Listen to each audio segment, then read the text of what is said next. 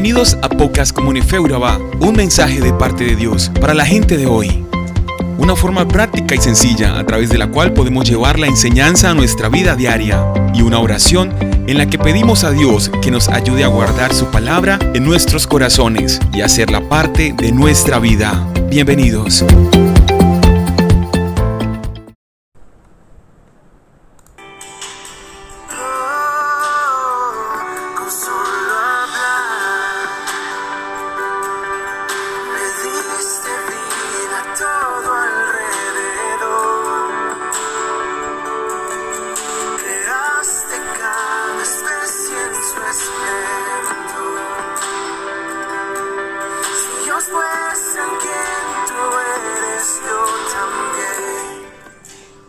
¿Qué tal queridos oyentes?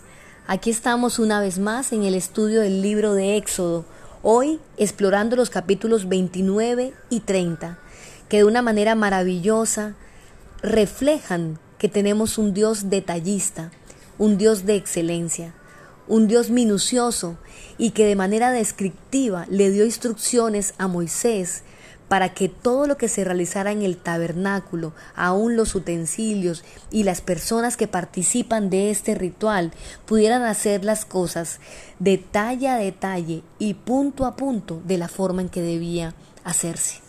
Y empieza este capítulo a hablarnos de la consagración de los sacerdotes, de los sacrificios que se llevaban a cabo en la consagración, de la comida de los sacerdotes, del holocausto continuo, del dinero para el tabernáculo y de las instrucciones para el altar del incienso y para el lavamanos. En el inicio de este ritual, Aarón debía ser ungido con aceite, que sería derramado sobre su cabeza como símbolo de la elección para ese servicio especial. Pero esta consagración no es una acción que nosotros hacemos, es una acción que solo Dios permite. Y sé que algunos de nosotros en muchísimas ocasiones hemos buscado consagrarnos con oraciones, promesas, y no hemos tal vez considerado lo que implica estas promesas al Señor. Sin embargo, la verdadera consagración consiste en venir al Señor con manos vacías, no con promesas huecas, no con expectativas humanas, sino confesando nuestra debilidad y nuestra incapacidad para hacer cualquier cosa y así permitir que Dios haga el resto. Es interesante observar en estos capítulos que las ofrendas diarias contenían elementos básicos de la alimentación cotidiana del pueblo, tales como carne, harina, aceite y vino. Esta ofrenda consistía en un sacrificio diario en el que presentaban un cordero por la mañana y otro cordero al atardecer. Esto nos habla del hecho del que el pueblo requería un recordatorio constante de que se necesitaba a alguien que ocupase el lugar de las personas en el sacrificio y de que el pecado, su pecado, merecía la muerte. Hacía falta un derramamiento de sangre para pagar su pecado. Esas ofrendas diarias constituían en las propias palabras del texto bíblico un olor agradable al Señor.